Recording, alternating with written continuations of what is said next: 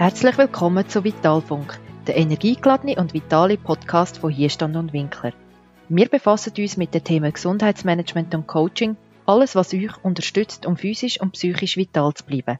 Am Mikrofon Claudia Winkler und Martina Zeyer.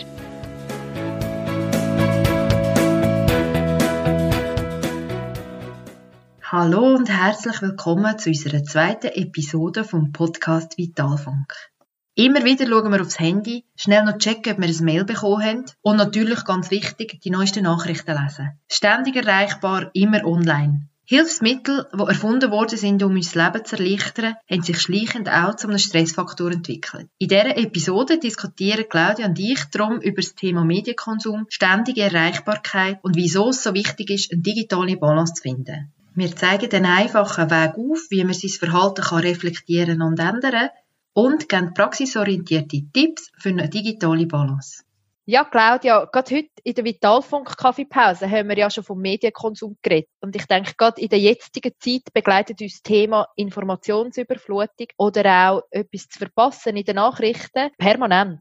Und irgendwie fühlt sich dadurch auch alles ein bisschen hektischer an, obwohl die meisten von uns jetzt im Homeoffice arbeiten. Aber Studien zeigen ja auch, dass 90 Prozent der WhatsApp-Nachrichten innerhalb von drei Minuten nach Empfang gelesen werden oder dass es heute mehr Handys als Zahnbürstchen auf dieser Welt gibt. Es ist also schon wirklich ein relevantes Phänomen von unserer Zeit gebe ich dir recht, weil ich finde wirklich, was mich so erschreckt hat, ist das letzte Herbst gewesen, weißt, wo wir doch die Workshop-Session hatten, wo wir auch das Ganze noch so ein bisschen abgebrochen haben. Wir befassen ja uns wirklich schon länger damit. Aber dort haben wir doch das Lebensrad gemacht und das, wir gehen ja mhm. davon aus, dass wir etwa 80 Jahre, 7 mal 24 Stunden zur Verfügung haben. Was mich dort wirklich ganz fest so nachdenklich gemacht hat, dass wir gerade mal 9 Stunden mehr schlafen, weder dass wir Medienkonsum haben.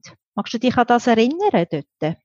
Ja, weißt du, genau. die Leute, die wir gemerkt haben, die sind selber auch erstaunt gewesen, oder? Dass wir eigentlich 15,5 Jahre mit Medienkonsum verbringen und 12,75 Jahre mit sozialen Kontakt. Und das Spannende ist doch dort auch gewesen, dass wir mit Schaffen acht Stunden, ja, äh, genau. acht Stunden, acht Jahre verbringen. Ja. Und eigentlich das nur ein kleiner Teil ist von unserem ganzen Leben und wir dem aber immer wieder so viel Gewicht geben. Ja, es ist halt schon, gell, wenn du denkst, es ist ja dann halt schon nicht, dass du vom ersten bis zum 80. Lebensjahr halt schaffst. Und das ist ja in der ganzen Zeitspanne eigentlich berechnet. Darum sind es ja auch nur acht Jahre. Das stimmt, das haben ja Haufen gesagt ich glaube halt auch wichtiger ist, dass man schon schaut, wir verbringen ja beim Arbeiten auch noch Zeit mit, mit Computer und sozialen Kontakten. gerade jetzt, wenn du schaust, äh, ein Haufen sind im Homeoffice, oder? Und wie du sagst, jede, jede WhatsApp-Nachricht wird quasi eigentlich innerhalb von drei Minuten gelesen. Also heute sitzt du am Computer, du hast E-Mails, du hast Videokonferenzen, du hast WhatsApp, du hast noch Telefon. Also es ist enorm wichtig, dass wir jetzt auch wirklich so eine Balance finden. Das ist auch nicht möglich, dass wir uns auch dem Ganzen entziehen Das ist ja auch nicht machbar, oder? Weil es gehört ja immer wieder, ja, gehst dich einmal detoxen, oder? Also völlige Enthaltsamkeit, gehst ins Kloster, kein Medienkonsum, nichts. Und dann kommst du raus und was heisst denn? Dann ins Handy oder Computer wieder für und dann geht alles gleich weiter wie vorher. Meine ja. Meinung ist halt wirklich, gell, dass wir, dass wir lernen müssen, im Alltag mit dem umzugehen. Ich glaube, offline sein ist auch eine Illusion, weil das schlichtweg ja. heute nicht mehr geht. Also wir sehen jetzt, das Beste, die Schüler müssen alle, oder fast alle, ab der höheren Stufe, müssen einen Laptop haben, eine Verbindung haben ins Internet, respektive ihre Klassenräume, die sie online haben, um jetzt können die Schule machen. Also es gibt nicht einen Knopf, wo du einfach kannst abstellen und sagen, ich klinke mich jetzt aus, weil du sonst heutzutage in unserer Arbeitswelt gar nicht mehr kannst mitmachen. Also irgendwo entziehen geht vielleicht für einen begrenzten Zeitraum, aber es ist mehr ein Fliehen und Fliehen wollen wir ja nicht von dieser, von dieser Wirklichkeit, wo wir uns auch drin befinden. Ich glaube, das ist auch ein wichtiger Teil, ja. den wir auch immer in unseren Workshops jetzt so weitergeben. Das ist nicht Digital Detox, sondern es geht eben um die digitale Balance, wie du auch gesagt hast. Und das bringt auch sehr viel Vorteil, finde ich. Weil das ist auch wichtig, dass wir auch das jetzt gerade sehen. Also wie könnten wir denn schon alle die arbeiten und gleich auch einen gewissen Teil halt wirklich aufrechterhalten. Das ist sicher nicht alles möglich. Und ich merke auch so in den Videocoachings innen, es ist nicht das Gleiche wie der persönliche Kontakt zu haben. Und darum ist es wichtig, dass man es halt als Instrument kann nutzen und nicht einfach so die ganz persönlichen Kontakt mit dem ersetzen, oder? Wie können wir denn einen achtsamen Umgang mit so Medien finden? Was meinst du? Ich glaube, wir haben doch dort so Tipps zusammengetragen. Und ich finde, es hat ganz viel wertvolle, vor allem jetzt gerade Tipps drin. Das hat, ja, jeder muss, glaube für sich den eigenen Tipp herausfinden, was denn für ins Richtigen ist. Und ich habe mir so überlegt, was würde ich denn, also, ich habe so verschiedene digitale Standard, analogisch Kunst. Das habe ich selber müssen lernen mit meiner Uhr. Ich weiss nicht, ob du das noch weißt. Sehr gut, jawohl. Wirklich immer wieder ablenken und habe mich dann nachher wirklich mal gefragt, ja, für was brauche ich sie denn überhaupt? Warum habe ich überhaupt eine Smartwatch, oder? Was darum geht, was wollte ich alles wissen? Am Anfang habe ich sie zum Schlafen angehabt, weil ich das Gefühl hatte, ich muss sicher wissen, wie gut ich schlafe. Das ist also wirklich, ich habe jetzt noch Telefon drauf und schon nicht mehr. Und ich habe sie zum Sport an. Das finde ich wirklich, das ist sehr hilfreich und das macht auch Spaß. Aber heute, wenn du mich heute fragst, was ich für einen Tipp würde weitergeben, ist kleine Offline-Ritual. Was machst denn du? Ich habe das müssen anfangen. Und zwar wirklich, ähm, ich muss mich immer selber auch wieder ein bisschen an die Nase nehmen. Äh, das Handy erst nach dem Morgenkaffee halt wirklich einschalten und nicht schon aufstehen und mich zweck machen und alles und nachher gerade schon das Handy in der Hand haben. Auch am Abend, dass ich wirklich das Handy versorge. Ich kann es auch nicht auf dem Nachttisch, ich gehöre nicht zu denen, die es als Wecker brauchen, weil ich kann wirklich... Ja, es ist okay, die Nachricht ist ja, genau. Und was ich auch habe, ich tue wieder mehr Musik hören das ist für mich so ein etwas, was ich jetzt gemerkt habe, dass ich wirklich so bewusster, noch bewusster muss wieder damit umgehen, vor allem jetzt im Homeoffice, wo man immer einfach wirklich so überflutet wird. Was hast du? Was würdest du für einen Tipp rausnehmen?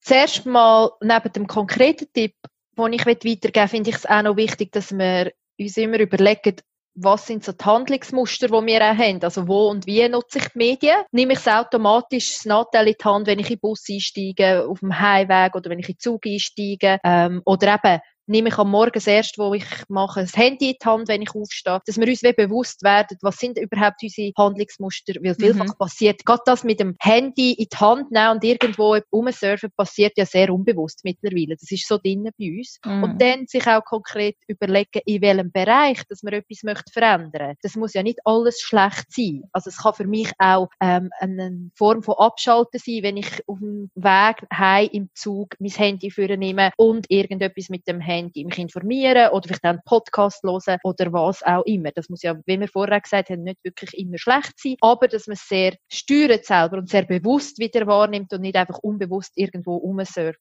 Und dann nachher versucht, mit kleinen Schritten die Verhaltensänderung in den Alltag zu integrieren. Du hast vor gut gesagt, was ich wirklich auch versuche, ist am Abend, und das mache ich eigentlich schon relativ lang, das Handy einfach weglegen aus der Sichtweite. Und dann schaue ich vielleicht noch kurz bevor ich gehe schlafen drauf, ob irgendeine wichtige Nachricht gekommen ist im privaten WhatsApp oder so, aber ich gehe nicht noch einmal E-Mails checken, ich gehe nicht nochmal Nachrichten schauen. Und ich tue nachher mein Handy in Flugmodus schalten. Ja, und ich brauche es als Wecker, ich weiß, da bin ich noch nicht so weit, aber ich denke, es ist eben auch genau das, dass man so in kleinen Schritten macht.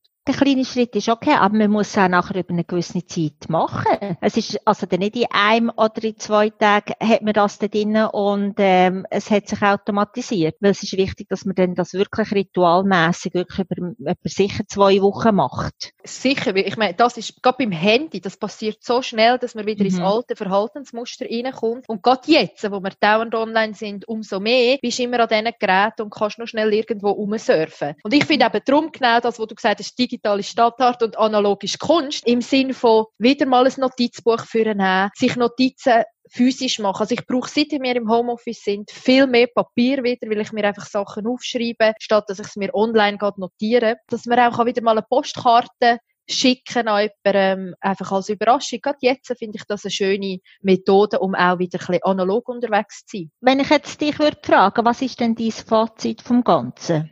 Was würdest du, was würdest du mir sagen?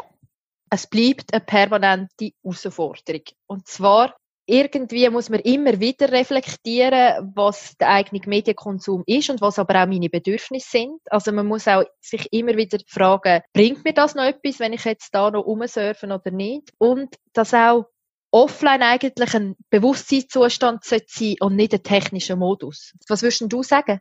Dass man seine Energie für Menschen, die einem wichtig sind, soll nutzen. Gerade jetzt in der jetzigen Zeit, das haben wir ja heute Morgen gehabt, haben wir gesagt, es tut sich auch so ein bisschen rauskristallisieren, weil es sind wirklich Menschen, die da nahe sind und dass man sich das auch wieder bewusst ist und dass man die wie nachher auch wieder anders kann, auch wieder die Freundschaft und Beziehungen pflegen. Drum bewusst online und selbstbestimmt offline.